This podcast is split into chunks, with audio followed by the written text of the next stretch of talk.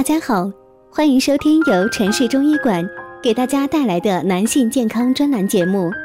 如果大家在两性生理方面有什么问题，可以添加我们中医馆健康专家陈老师的微信号：二五二六五六三二五，免费咨询。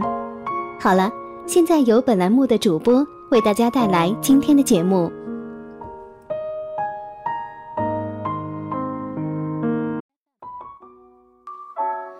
听众朋友，大家好，欢迎大家收听男性健康知识讲座，每天播出男性健康养生补肾小知识，让男人更加了解自己的身体，解决阳痿、早泄、肾虚等男科问题，一对一的专业解答，解决您的难言之隐。阳痿是一种性功能障碍疾病，其病因呢有很多，但是严格来说。一般分为三个类别，分别是呢心理性、器质性以及药物性。而这种疾病对于男性来说，真的是要了亲命了。得了阳痿的男性朋友，无论是在家也好，还是在外人面前也好，总是感到非常的自卑。今天给大家说的就是男人最容易阳痿的两个时期。第一个时期呢，是在结婚前后的一两年，这个时候呢是性知识的缺乏期，这个阶段性知识呢较为缺乏，易在紧张、恐惧、焦虑的情绪状态下进行性生活，使初期的性体验发生了障碍，如勃起不充分、射精过快等，这样潜意识呢可能会埋下隐患。如对性生活失败的畏惧，总担心呢不能像过去那样做出正常的反应。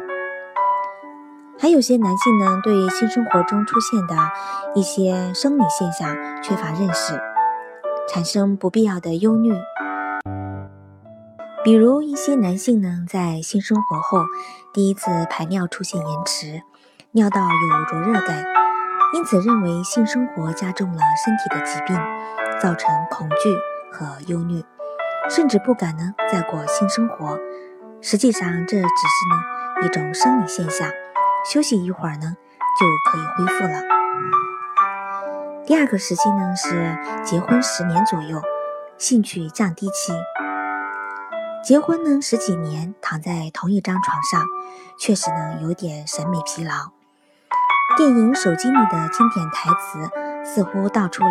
婚姻的十年之痒，是的，十年的朝夕相处、零零碎碎的琐事、枯燥无味的生活，确实呢会使兴趣降低。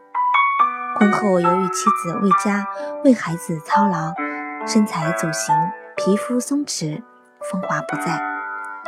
这样的情形呢，丈夫容易觉得生活乏味，提不起兴趣。此时的夫妻要学会呢，使用创新型的调试方法，来充实夫妻性生活，重新找回恋爱时的感觉，以保持夫妻间的新鲜感。今天的节目呢，就到这里结束了，我们下期再见。